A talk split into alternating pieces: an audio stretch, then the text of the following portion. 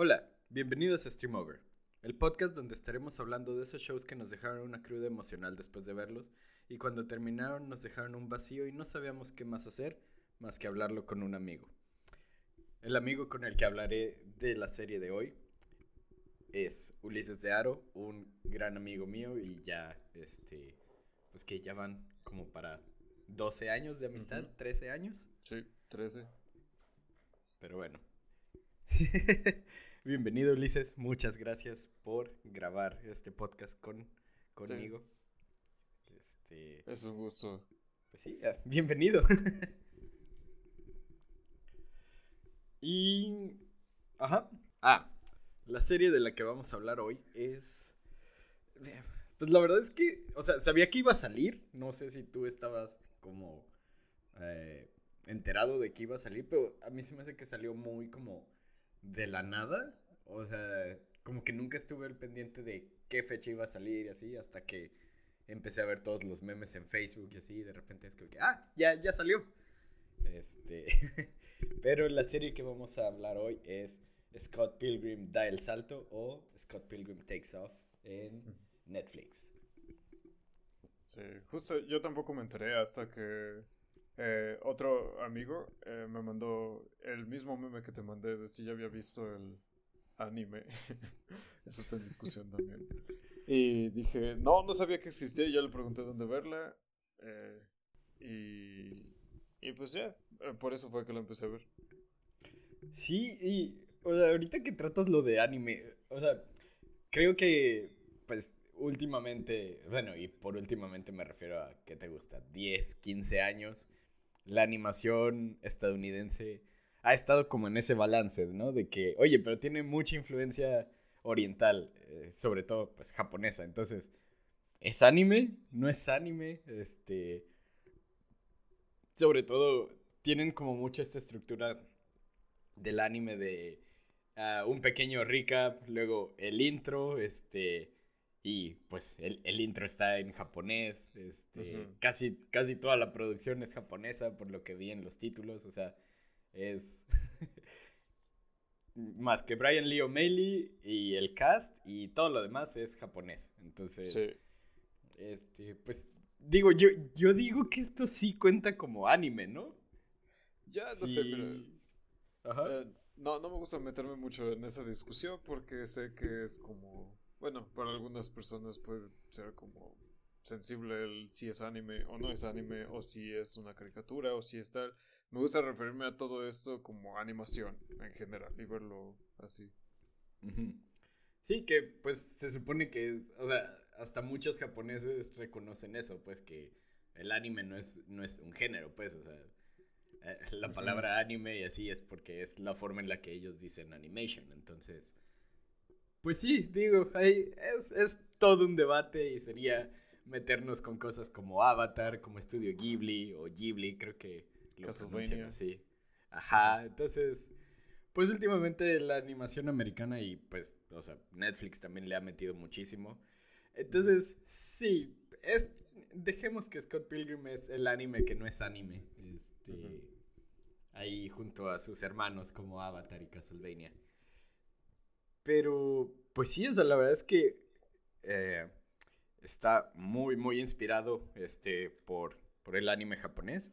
De hecho, eh, bueno, Scott Pilgrim es una serie de novelas gráficas del escritor, según yo es canadiense, Brian Lee O'Malley, que después en 2010 fue adaptado a una película con Michael Cera, eh, Mary Elizabeth Winstead, Chris Evans, Brie Larson, muchas personas que, si bien ya eran famosas en ese punto, o sea, eh, como que esta película los hizo ser más como del ojo público. Y justamente la película es importante porque cuando se dio el anuncio de que iba a salir esta serie, ah, se anunció con todo el cast regresando 13 años después. Entonces, aunque la serie es animada, los mismos actores prestan las voces. Y pues creo que hacen un muy buen papel. Sí, de hecho me pareció muy interesante esa decisión y también que hubiera una mención indirecta de algo similar que pasó con Sonic. Eh, sí. también lo noté.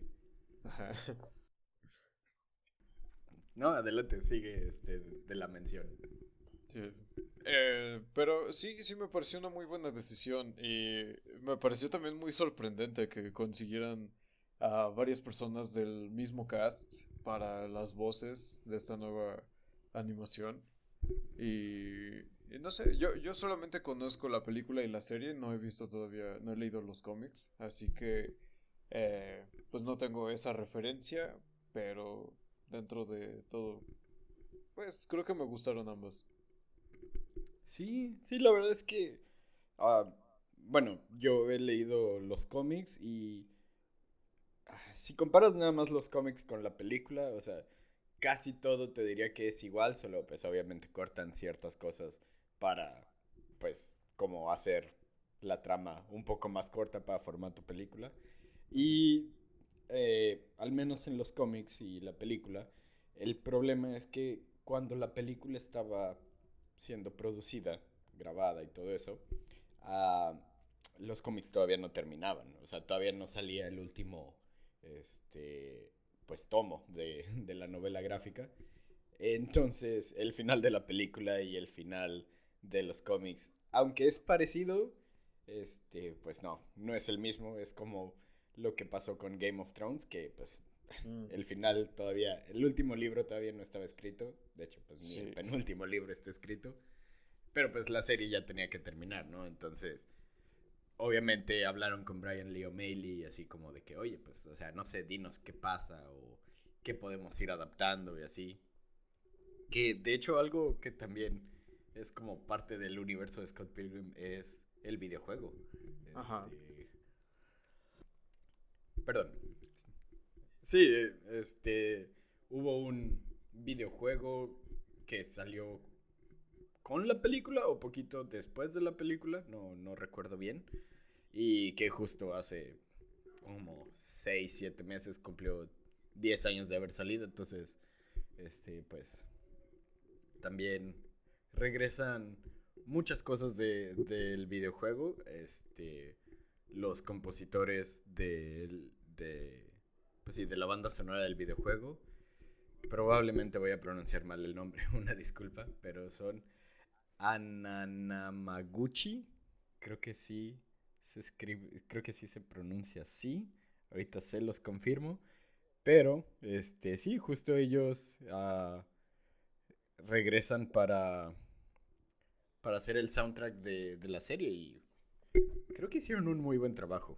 Si el nombre es Anamanaguchi, que es... Ah, mira, qué cosas son. Son de Estados Unidos, de Nueva York.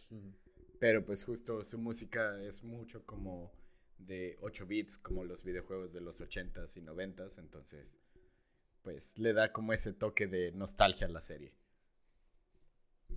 Sí, de hecho también me sorprendió ver en estos años, o sea, la película salió hace 13, casi ya 14 años, eh, y que haya salido esta nueva serie me, sorprendió mucho. La verdad no, no esperaba, no tenía en mente la existencia de esta producción hasta que ya fue... hasta que salió. Y es muy extraño porque justo estaba como con ganas de ver otra vez la película hace, no sé, dos semanas. Y y me sorprendió, sí, que hubiera nuevo contenido. Sí, es que, ah, digo, o sea, sé que para que una película se considere un clásico y así tiene que pasar como muchísimo tiempo y tiene que haber como todo un ah, fandom detrás de la película, pero, o sea, creo que sí, después de 13 años, o sea, la película, para mí, aunque sé que es distinto a los cómics, es, es una gran película, o sea, con todos los problemas que pudo haber tenido de que no estuviera este, terminada la, la, novela gráfica o que pues tenían que recortar el tiempo para la película y no podían como tratar toda la historia detrás de los personajes. Aún así es una gran película, o sea, tiene buena música, tiene buenos actores, tiene muchísimas referencias a videojuegos y eh, como a toda la cultura geek. Este, entonces sí, es, es una gran película. Es sí es una película que muchas veces pongo nada más como de que, ay, vamos a, vamos a ver qué onda. Este. Y creo que pues lo trasladaron bien a la serie. Entonces, pues bueno, ya como hablando de la serie, creo que fue como un buen intro. Si ustedes no han visto la serie de Scott Pilgrim Takes Off, uh, está en Netflix, pero ya nos vamos a empezar a meter realmente a la serie, entonces consideren esta su advertencia de spoilers. Si no les gustan los spoilers, dejen de escuchar en este momento. Y pues bueno, metámonos a la serie. ¿Qué te pareció? O sea, mencionabas esta referencia de Sonic de, pues bueno, en la película ah, Scott es un chico como muy uh, mujeriego, pero al mismo tiempo como muy, este, introvertido. Entonces, yo, yo pensé que iban a traerlos, o sea, sí, como que pensé que la historia de la serie iba a ser la de la, la de la película y por ende la de los cómics. Entonces pensé que iba a ser exactamente igual. Y ya, por ejemplo, desde el diálogo de Sonic que mencionabas, o sea, es como que, ah, ok, esto no va a ser igual. O sea, el primer capítulo es casi idéntico a la película y a la serie, pero que ahí a los cómics. Pero sí, o sea, ¿qué, qué te parece? ¿Qué, ¿Qué dirías de esta serie? Pues la verdad, siento que estuvo muy bien en algunas partes. Eh, yo diría que lo que más me gustó fue la animación. Definitivamente siento que le metieron mucho cariño a, animar todas las... Toda, toda la serie tiene muy buena... Es una muy buena experiencia gráficamente. Siento que nunca tuve como un momento en el que dijera, ah, están ahorrando presupuesto por esto, por tal, por cómo se ve una animación sino que siempre hay como mucha vida dentro de esa parte. Eh, creo que el único tema que tendría es un poco cómo manejan la narrativa. Siento que hay veces en las que las peleas me gustan, precisamente porque la animación es muy dinámica, pero siento que se roban un poco de lo que trataba de dar la serie como mensaje o como desarrollo de más personajes que en la película quedan como secundarios o como simplemente enemigos a vencer que tienen un poco de background y, y sí, precisamente creo que no interfieren tal cual una con otra, pero sí siento que que en la narrativa hubo tal vez mucho tiempo dedicado a ciertas cosas que pudieron acortarse un poco o que tal vez no iban en la misma dirección que iba toda la serie como conjunto. Sí, que, o sea, justo para una serie que se llama Scott Pilgrim, ah, pues Scott Pilgrim casi ni sale. sí. Al menos no, no como no como su persona interpretada por Michael Cera. Eh, o sea, hay muchos Scott Pilgrims durante toda la serie, pero solo uno es Michael Cera, entonces... Sí, es, es, es todo un, un, caso, sí. O sea, no sé, uno esperaría que el protagonista, pues, saliera mucho tiempo en la serie y, y no. Sí.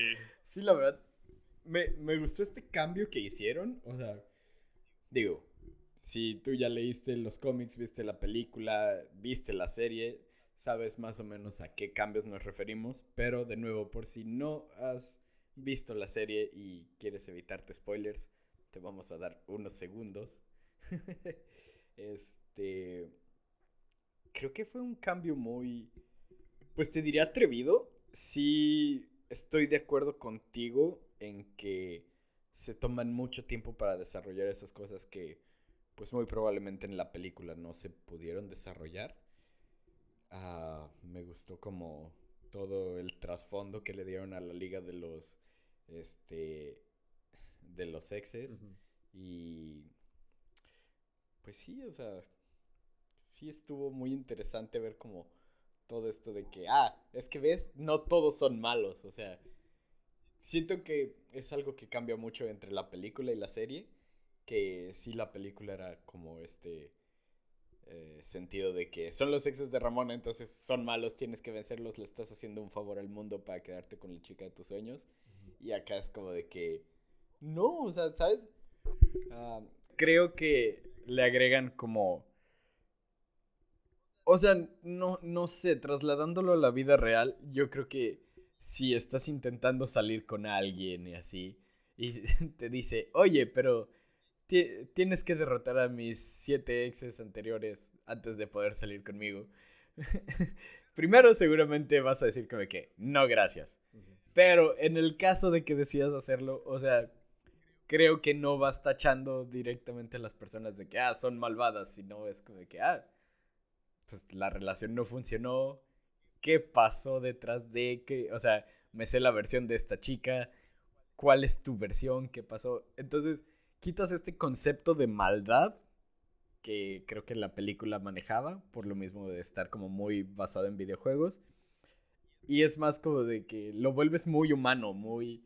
Digo, aunque sea animado, se me hace que es un conflicto muy humano. Entonces, creo que es algo que sí podría pasar en la vida real. Sí, precisamente. Siento que esta serie es sobre todo como un arco de redención a muchos personajes. Porque incluso Gideon, que es como el... Según recuerdo en la historia, creo que hizo a Ramona su esclava sexual y tenía... E, él sí era como un grado mucho más alto de maldad en la historia principal. Bueno, en la historia original, mejor dicho. Eh, y aquí eh, se me hizo muy diferente cómo lo tiran de la cima para darle su arco de redención también y hacer que sea un poco más humano. Al final sigue teniendo como esas vibras y... Ah, olvidé el nombre. Eh, que se quedara con... Julie. Ajá, Julie. Con Julie Powers. Eh, creo que es un buen match. Sí, sí podría creer eso. Sí. Pero sí, sí. Sí, como, como que los dos tienen esta vibra de manipulador detrás de bambalinas y así, como que yo, yo soy el que controlo todo. Este, sí, o sea, justo creo que, uh, pues, o sea, obviamente cada ex malvado tiene como su historia de redención aquí, este, en esta serie, pero sí, o sea, creo que justo que convirtieran a Gideon como en lugar de ser este güey todo malo, todo, este, pues sí, malvado, corporaciones, ja, ja, ja, ja, ja, tu vida es mía. Es más como un, pues, o sea, te, te la crees más toda esta parte de que, pues, están moviéndose como entre Canadá y Estados Unidos, porque, pues, digo, o sea, geográficamente sí están muy cerca, este, la parte de Canadá en la que toma lugar y Nueva York. Entonces, creo que sí tiene como mucho sentido esto de que, ah, o sea, cada vez que te mencionan que un ex es de Canadá, pero se fue a estudiar a Estados Unidos o algo así. O sea, como que ya sabiendo todo esto dices, ah, sí, no, no, no es tan descabellado. O sea, sí, pues es como, no sé si, si tuvieras un viaje como de 5 o 6 horas y pues vas a llegar, en este caso, de un país a otro país, pero, pues sí, o sea, geográficamente tiene sentido. Y eso que yo soy muy malo en geografía. Este pues sí, e, este arco de redención que le dan a todos los exes ah, es, es muy raro porque yo esperaba ver algo igual que la película y desde, desde el spoiler que me diste, que no era spoiler, pero el inicio del segundo capítulo ya es como de que, ¡ja! Sí. Esto no va a ser. Este. Sobre todo porque. Sí, esta idea de que Scott muera es como que que estoy viendo. Sí, sí te deja como en este shock de, ah, cabrón, esto no va a ser igual que, la película. Sí, sí, cabe mencionar que para contexto a todos, el spoiler que, que le di a Diego es... Mm, era que Envy cantaba en el funeral de Scott, entonces implicaba con muchas cosas de lo que supuse que no era parte de la historia original. Y siento, siento que es un buen giro. o sea, te pega un poco por sorpresa justo al final del primer episodio y empezando el segundo. Sí, o sea, justo como que empezando el segundo capítulo ya dices, ok, esto no va a ser lo mismo. es, digo, además de cambios que hacen como incluir Netflix en lugar de Amazon. O sea, hace 13 años que la guerra de nubes todavía no estaba como tan fuerte. Este, Netflix todavía no era algo como tan fuerte, tan popular. Amazon todavía no era el monstruo que es ahorita. Este, pues sí, o sea, ese tipo de cambios ya desde ahí te indican como que, oye, esto no va a ser lo mismo. Porque además la serie está ubicada que como por el 2000, de 2000 a 2005, no sé, o sea, Netflix todavía funcionaba entregando DVDs, entonces eso más o menos te dice por, por dónde está ubicado. Este... Y si es este cambio de que... Ajá. No, que yo supongo que eso fue como rebranding a conveniencia porque pues Netflix fue, supongo que el, digamos, el estudio que produjo esta serie. Porque no sé si Netflix eh, funcionó así un tiempo, como Blockbuster u otras eh, mm, marcas de renta y venta de películas y juegos. Pero sí, supuse que era solo como para, pues no meter otros nombres y aparte ahí metes Netflix como... Digo, no, no, no entiendo si funciona como eh, difusión, porque realmente si ya estás viendo la serie, eh, pues está en esa plataforma, no, no sé cómo funcionaría, pero igual queda así. Pero sí, yo suponía que era eso, como no meter otras marcas, decir el estudio que estaba. Sí, sí, muy cierto. Este, Sí, la verdad es que, pues, un pequeño product placement de parte de Netflix en una serie de Netflix. Entonces, sí, sí es como dices, o sea, si ya tienes, si ya estás viendo la serie, pues es obvio que tienes la plataforma y así, entonces, pues, sí, es un comercial medio raro, pero sí, sí, sí, sí, como tú dices, rebranding, uh, pues esas cosas que en la película tal vez no eran el gigante que son ahorita. O sea, también, por ejemplo, los actores. Digo, Michael Cera siempre ha sido mucho como de películas independientes y a lo mejor comedia. Creo que realmente no lo he visto en algo que tú digas, uy, no sé, por ejemplo, una película de Marvel o así, que ahorita pues es como las producciones caras, ¿sabes? Este, bueno, no, no, no, no, no, no, olvídalo. acaba de salir en Barbie, entonces sí, sí, sí está en Blockbusters. Sí. este, pero pues, por ejemplo, o sea, cuando salió la película, Chris Evans creo que a lo mucho llevaba una película como Capitán América. Y aunque sí era un actor, pues ya de talla mediana. O sea, Marvel explotó a Chris Evans hacia la estrella que es hoy. Este, por ejemplo, Brie, Larson también. Este, salía mucho como en series y alguna que otra película, pero pues empezó a despegar mucho. Entonces sí, como que verlos, bueno, escucharlos volver a esta serie fue una sorpresa muy grata. O sea, yo en serio pensé que no lo iban a lograr, pero hey, Netflix siendo Netflix seguramente solo les pagó muchos millones. Y creo que también es la razón como por la que tienen más papel ahora, ¿sabes? Este, o sea, seguramente la historia siempre estuvo concebida así, de que no, no va a ser la misma historia que la película. Pero sí puedes escuchar más líneas del personaje de Chris Evans, Lucas Lee. Puedes escuchar más líneas de Envy. O sea, como que se le da el peso a estos personajes que tal vez no se les pudo dar en la película. Entonces, está muy chido.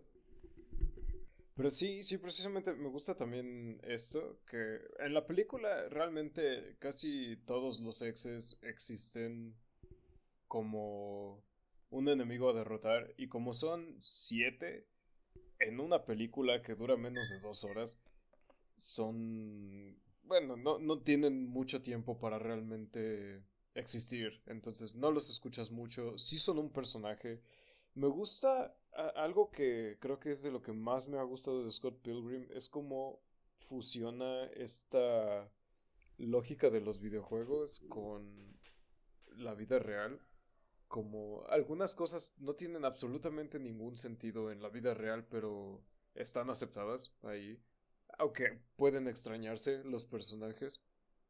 recuerdo mucho la primera vez que vi la película, algo que fue de lo que más, mm, más recuerdo, era cuando eh, moría Matthew Patel en la película y Scott recogía las monedas y eso me daba mucha risa porque no entendía o sea es, es como es algo que ves en los juegos pero no en la vida real se ve muy extraño. sí sería muy raro que acabas de pelear con una persona pues te dan a entender como que aquí es pues permanente o sea si les ganas es como que los mataste. Ajá, muerte. Y sería muy raro que de que ah genial le gané déjame y agarro este dinero Sí, sería algo muy mal visto en la vida real. Sí. Sí, justo en la, en la serie hace algo parecido con lo mismo las monedas, pero lo mismo me dio como el, el... Ah, pues claro, cuando es el funeral de Scott, el ataúd tiene sus monedas, realmente no hay un Scott. sí, sí, sí. Y, ay, es que, digo, sé que ya llevamos mucho tiempo hablando como de la producción y todo el detrás de, pero es que la historia es, es bastante rara, o sea, pues aquí con spoilers, ah, sí, o sea, el primer capítulo es casi idéntico a la película, este, y pues resulta que, aunque en la película y en los cómics, Scott vence al primer exnovio de Ramona y ya va como avanzando a todo este pedo de, ah, tienes que ganarle a mis siete exes. Pues aquí no, o sea, aquí ah, pierde Scott y por unos capítulos creemos que está muerto, hasta que resulta que no, más bien alguien lo secuestró este, y lo hizo parecer como su muerte. Ah, pero, o sea, con, con cambiar ese pequeño detalle, que bueno, no, es pequeño, ¿sabes? Porque matar al protagonista nunca va a ser pequeño, pero ya se vuelve una historia completamente diferente desde que esté como este punto de su funeral y que cante tu ex y luego la chica con la que apenas estaba saliendo, ni siquiera era nada formal, este, pues se lance como a toda esta investigación de quién te secuestró, este, que, va, eh, que vaya como ella misma lidiando con su pasado. Es, o, sea, es una historia muy... Mm, es un giro muy interesante porque... De nuevo, la violencia no es la respuesta, pues, pero en la película te lo hacían parecer como de que, ah, Scott estaba, pues, encargándose de los sexos de Ramona, entonces era como limpiar su pasado, por así decirlo, entrecomillado. Y acá, pues no, o sea, aunque Scott sí pelea con su primer ex, pues realmente Ramona es quien hace las paces con, con todos sus exes. O sea, es como de que, ¿sabes qué? Estábamos en secundaria, estábamos en prepa, estábamos en universidad. Esto fue algo muy tonto o no debí de haber huido. O sea, es, es un cierre muy maduro. Este aunque está muy inspirado en videojuegos de que, ah, es que ahora le tienes que ganar a este jefe. Y sí viene como todo esto de peleas. De hecho, amo los gráficos de cuando anuncian cada pelea. Este. Pero sigue siendo una resolución de conflictos muy humana, muy real. Entonces, está muy padre esto que realmente Ramona aquí no es como la damisela en peligro que tiene que rescatar a Scott, sino que aquí pues ella lidia con su desmadre, ¿no? Sí, aparte siento que realmente todo se dio. Es que es, muy complejo también cómo se desarrolló todo, porque la razón por la que siento que los exes también empezaron a cambiar o a crecer o a reconstruirse es porque precisamente Matthew Patel ganó. Pero eso no le devolvió a Ramona, eso no es como, ah, yo gané, ahora eres mía.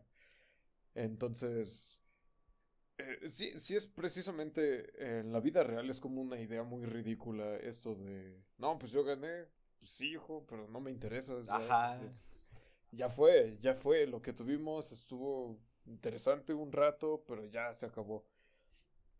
Entonces, siento que esto fue lo que ayudó a todos como a crecer, a todos los exes. en parte, porque sí hubo ciertos enfrentamientos y ciertas...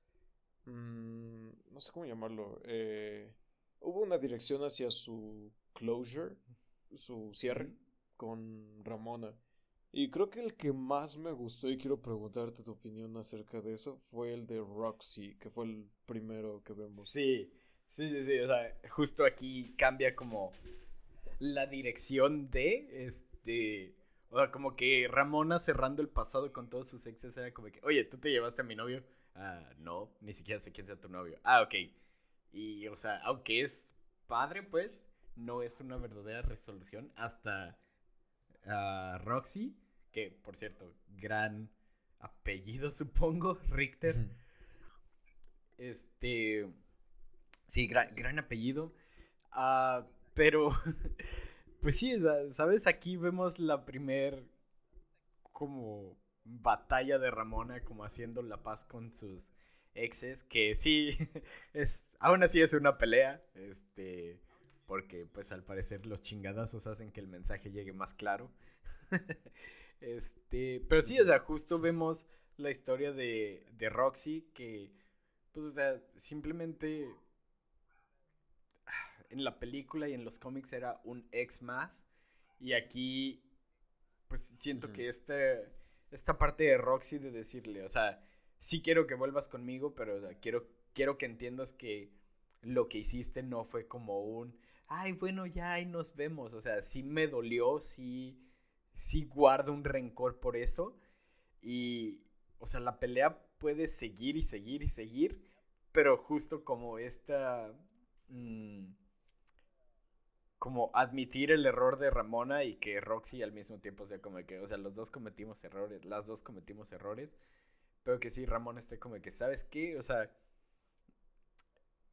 perdón por alejarme, este, ya como que le da un cierre que seguramente Roxy estaba buscando y ya puedes empezar como a salir adelante, ¿sabes? No que sea responsabilidad de Ramona y así, pero sí es, sí siento, sí siento que es algo que pasa mucho en la vida real, ¿sabes? Que muchas veces te clavas con algo porque no tuviste el cierre que, que tú esperabas o que... Sí, o sea, no, no tanto que las cosas hayan salido como en tu cabeza, sino que muchas veces de la nada se acaba y ya y, y no lo pudiste procesar como querías. Sí, siento que precisamente algo que te da a entender la serie es que muchos de los personajes son su propio obstáculo a vencer. Por ejemplo, bueno, me voy a saltar mucho ya al final. Eh, la resolución de Ramona es como que ella también se da cuenta que estaba muchas veces, no siempre, pero muchas veces simplemente huía del problema. Decía, perdí interés o ya no estoy... No sé, eh, tenía un tema en el que ya había terminado su, entre comillas, fase con esa persona y se iba, se retiraba sin dar un cierre adecuado a, a la relación que tuvo. Entonces, eh, siento que eso pasa mucho también. Eh, lo digo porque me ha pasado que personalmente, mm, cuando era más joven, no sabía a veces cómo dar un cierre y simplemente me alejaba. Y es un grave error, no lo hagan, es lastimar a la gente. Pero sí, precisamente Ramona se da cuenta de que no estaba enfrentando ciertas partes. Y creo que empezar con Roxy fue muy acertado porque te hace ver eso desde el principio. Y, o sea, ¿sabes? Justo hablando de Roxy, que era lo que mencionabas, o sea, sí yo sé que te saltas al final y todo, pero, o sea, me agrada bastante porque a final de cuentas la resolución del conflicto de Roxy acaba siendo muy parecida a la que tiene con Scott. O sea, que le dice, una disculpa, yo suelo alejar a las personas que amo y no debería de ser así. O sea, y aunque muy probablemente es el mismo problema con todos los exes, eh, siento yo que donde hacen como este énfasis es con Roxy y con Scott. Entonces, pues sí, es como la misma solución, solo ya mucho más a futuro. Sí. Y bueno, eh, en la película, no sé si en los cómics también, eh, tienes el personaje que es como Nega Scott, como un último jefe a vencer. Aquí siento que le dieron un giro mm, muy peculiar a esto, porque no es tal cual como Nega Scott, un producto de Matthew Patel. Eh, no, perdón, perdón, de Gideon. De Gideon. Eh, sino que más bien tu, el antagonista de Scott es Scott, pero del futuro. Y pues no sé, eh, ¿cómo, o bueno, cuál es tu perspectiva de esto? Digo, más allá de que sea una gran referencia a Akuma de Street Fighter, este, sí, o sea, creo que es justo esto que mencionabas, que la gran mayoría de problemas es el personaje con el mismo personaje.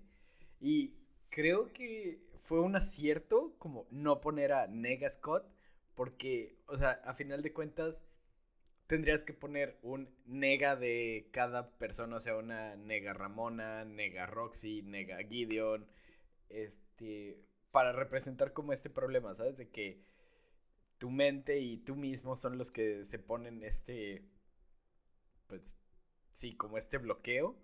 Entonces, me, gustó mucho que fuera como este Scott del futuro, porque, pues sí, o sea, creo que todos en algún momento hemos pensado en algo y es como de que, oye, ojalá pudiera cambiar el pasado y no haber hecho esto. Y creemos que es como la solución a nuestro problema. Y aquí es como de que, o sea, Scott, con ayuda de los gemelos, logra viajar al pasado para que Scott nunca hubiera peleado por Ramona y su, entre comillas, divorcio, que le dolía muchísimo a Scott, nunca hubiera pasado. Pero es como que esa, esa no es la solución, o sea. no. Precisamente creo que estoy muy de acuerdo en eso. Siento que el Scott del futuro, en vez de como lidiar con sus emociones o lidiar con la situación que estaba viviendo, decidió aislarse y, y culpar a que el plan que tenía inicialmente no había funcionado como él esperaba. Es muy extraño también por todo esto del viaje en el tiempo. Pero bueno, no se meten mucho en explicar cómo funciona, simplemente funciona y tienen como cierta perspectiva de eso. Y está bien, supongo que no, no tengo tema en esa parte. Creo que fue un muy buen acierto también pensar en, los futuros eh, de Ramona y de Scott. No vemos a Ah, no, sí, vemos a Wallace también. Wallace es Wallace, es... No sé por qué, pero es, es, de mis personajes favoritos, o mi personaje favorito en, en la serie y en la película es muy... No sé, no sé cómo describirlo. Es... es un gran personaje. Sí. y bueno, el giro que tuvo con Todd también... Eh, sí, Sí, e, estuvo muy raro, ¿sabes? O sea, porque en la película, pues, a cada rato le bajaban los novios a Stacy o, este, pues, como si fueran tazos, volteaba a, a vatos que decían de que no, yo soy hetero, entonces... Eso sí, o sea, si estás como en contra de la cultura que se tacha de progre y así, esta serie la vas a tachar mucho de woke y super progre y así. Pero esto salió como... Así, así son los cómics, ajá, Así son los cómics, así es la película, entonces no es inclusión, no mamen. Ajá. sí, no. bueno, o sea, si es, si es inclusión, no es forzado como ahorita todo. Dicen que todo es inclusión forzada. Entonces, no, así son los cómics, no mamen. Sí, aparte, eh, realmente tenemos personajes. Esto, esto es algo de lo que me gusta a mí, que no son simplemente. O sea, ser. Eh, tener una preferencia u otra, no es su personalidad completa. Realmente hay un personaje ahí. Tanto con Roxy, como con Wallace, como con todos realmente. Bueno, los únicos a los que no vi mucho, que solo salen, tienen creo que más relevancia en el futuro, fueron los gemelos. Pero a todos los demás los vemos eh, como realmente con una personalidad muy eh, distinta a, a otros personajes. Eso me gusta también. Sí, y, o sea, hicieron otros cambios que a mí se me hacen, o sea, por ejemplo, el cambio de Knives es... Es que... Son, son de esas cosas que no te cuestionas antes y, o sea, lo ves como normal, pero ya volviéndolo a ver es como que, ja, o sea, sí, que, que Scott estuviera saliendo con un estudiante de preparatoria, así es como que sospechoso. Este, me gusta como el papel que le dan aquí a Knives, que, o sea, sí, sí tiene como este papel igual que en la película de como chica ingenua y así, que está enamorado de Scott, pero que realmente no está enamorada de Scott, sino está como enamorado del amor. Entonces es como de que, ay, sí, la idea de, del típico romance de que, ay, no importa esta diferencia de edad y así nos gustamos. Y es que, no, no, no, no, no. Sí, sí importa la diferencia de edad, sí importa. Sobre todo en ese caso.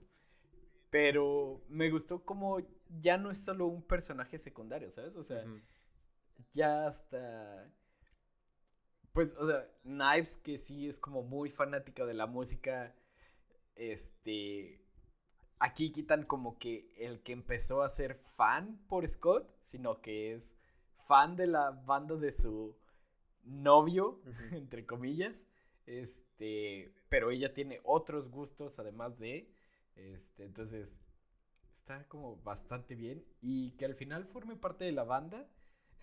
Eh, está muy padre. Digo, no, no sé si fue como un chiste hacia las personas asiáticas de que no importa qué hagas. Ajá. No importa qué hagas, siempre va a haber un chico asiático o chica asiática que lo haga mejor que tú. Que aprende a tocar el piano como en cinco horas, aprende a tocar el bajo como cuatro horas. Entonces, digo, me gusta que, se, que formen parte de la banda y como esta... Mm, amistad que tiene con el vocalista de la banda, con Stephen, este, está, está padre, pues, porque es como de que, ja, o sea, son dos personas apasionadas por la música que casualmente tienen personas en común, pero, o sea, como esta historia que le ponen a Knives y a Stephen de que, oye, no, es que vamos a lograr que nuestra banda sobresalga y así, y que acabe formando parte de la banda, es, ja, está muy chido. Me, me, gusta bastante la historia que le dieron a Knives, porque ya pasa de ser el interés amoroso shady a ser más como una hermana para la banda, ¿sabes? Como alguien a quien mentorear y así, y que al mismo tiempo hace que la banda empiece a, pues sí, como a elevarse. O sea, es, es una relación muy de hermanos y no sé, me agrada como, como hasta Kim, este, pues la ve practicando con el bajo y, hey, ¿quieres tocar un rato? Y es como que, ah, sí, claro, o sea, ah, a mí me cae muy bien el personaje de Kim.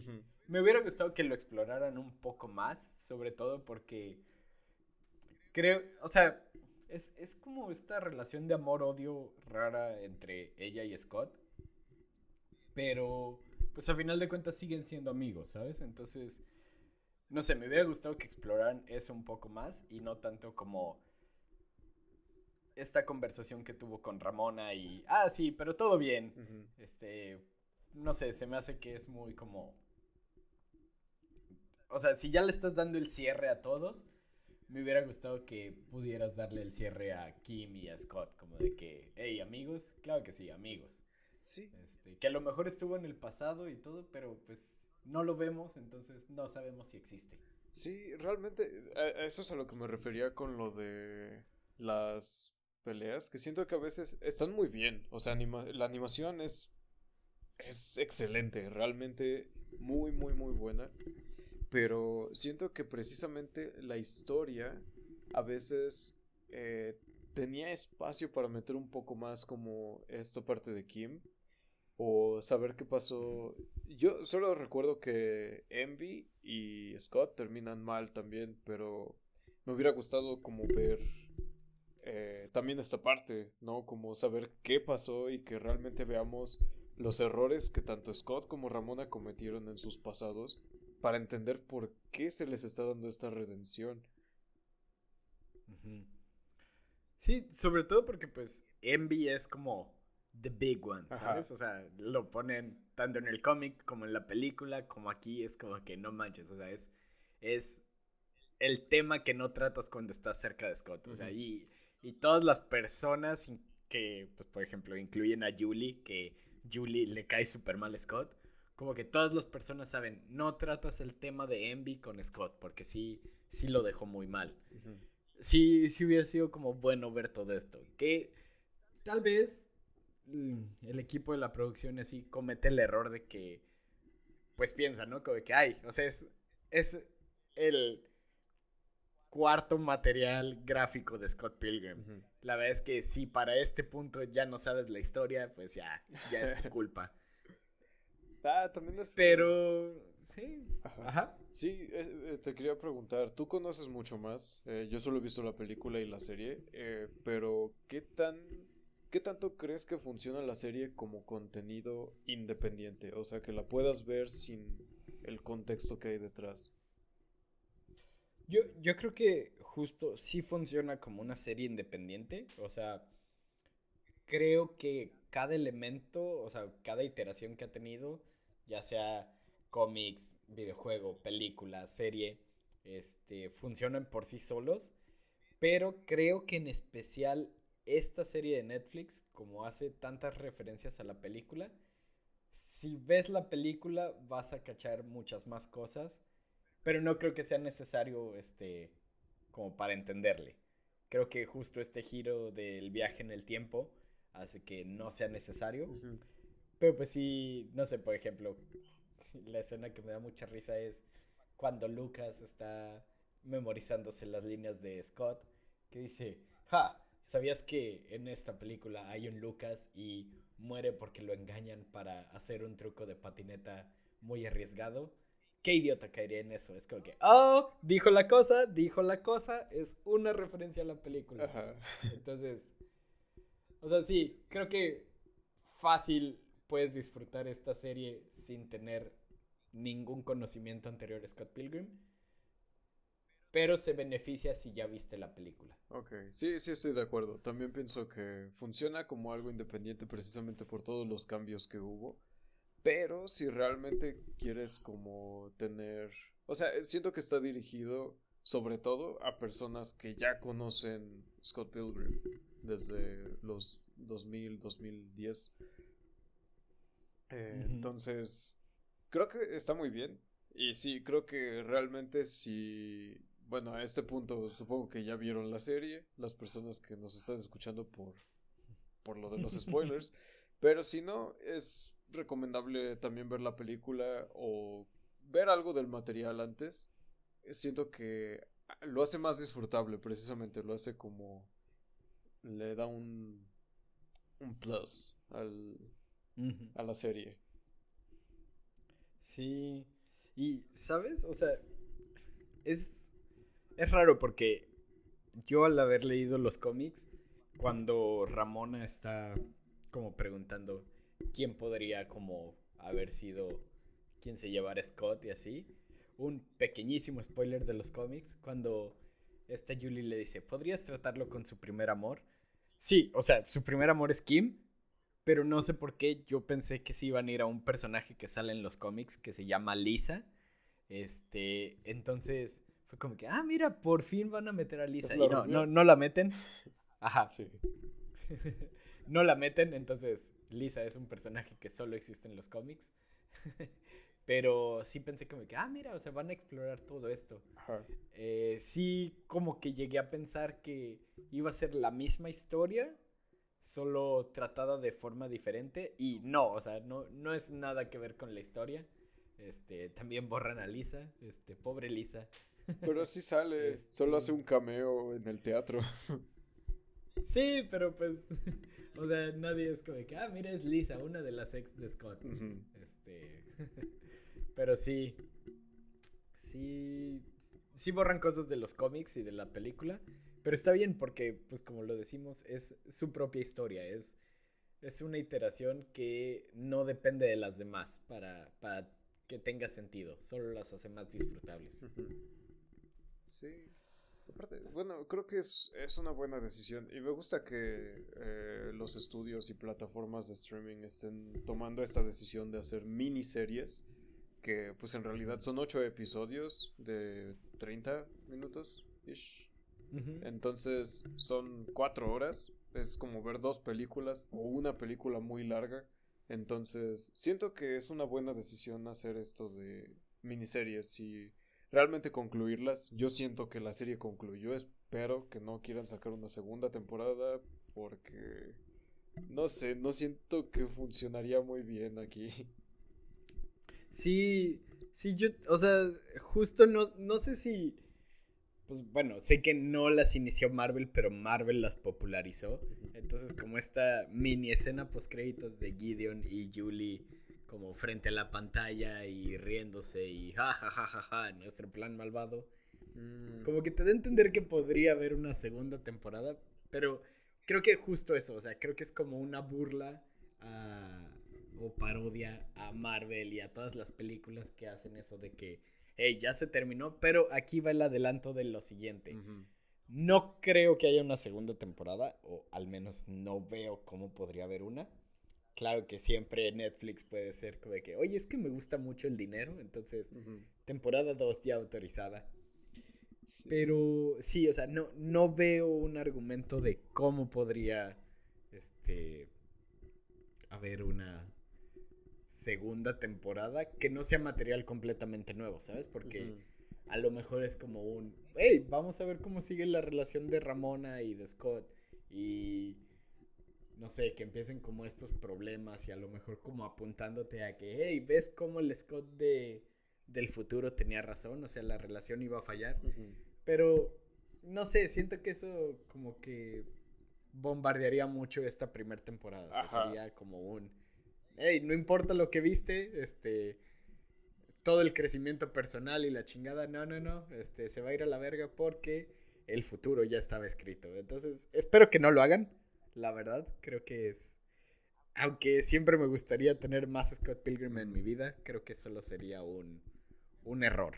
Así que yo espero que no lo hagan. Sí, más bien, o sea, puede, puede ser, con esto que dices de Julie y Gideon, puede ser que hagan algo bueno, pero primero sí sería material eh, completamente nuevo, porque pues ya de aquí de los cómics y de, bueno, de la novela gráfica y de la película, pues no sé qué tanto más se pueda añadir sin caer en repeticiones. Y también es muy difícil, creo yo, que si saliera una segunda temporada, sería muy difícil hacerla interesante y mantener la construcción de personaje que ya hubo en esta primera temporada. O sea, darle realmente un seguimiento y no solamente decir, no, no solo contradecirse a sí mismos y decir, no, sabes que este crecimiento que hubo se fue, ya no está, o sí estuvo, pero no se terminó, no se concluyó. Siento que sería un error. Es muy difícil que no lo sea. Puede, puede que salga algo bueno. Y como tú dices, sí, yo también más contenido de Scott Pilgrim. Yo, sí, ya, amén. Pero mm, me gustaría que no lo mataran como matan algunas series que se extienden de más. Exacto. Sí, sí, sí, definitivamente. Y pues bueno, ya, ya para terminar, bueno, no sé si tú quieras como comentar más cosas de, de la serie.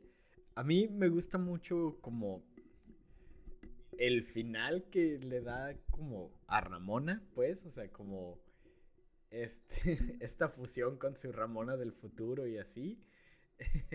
Porque pues al final de cuentas Ramona del futuro es quien se encarga del Scott del futuro. Y creo que esta fusión rara, el mensaje que le da Scott, me gusta mucho de que, hey, yo huyo de las cosas que amo, este, te lo diré ahorita porque me va a ser muy difícil decirlo en el futuro, quiero que sepas que te amo y así, que no importa, que recuérdalo. Eh, o sea, me gusta pues porque desde que salió los cómics se juega como con esta idea de que, hey, ¿qué tal si Ramona y Scott no terminan juntos?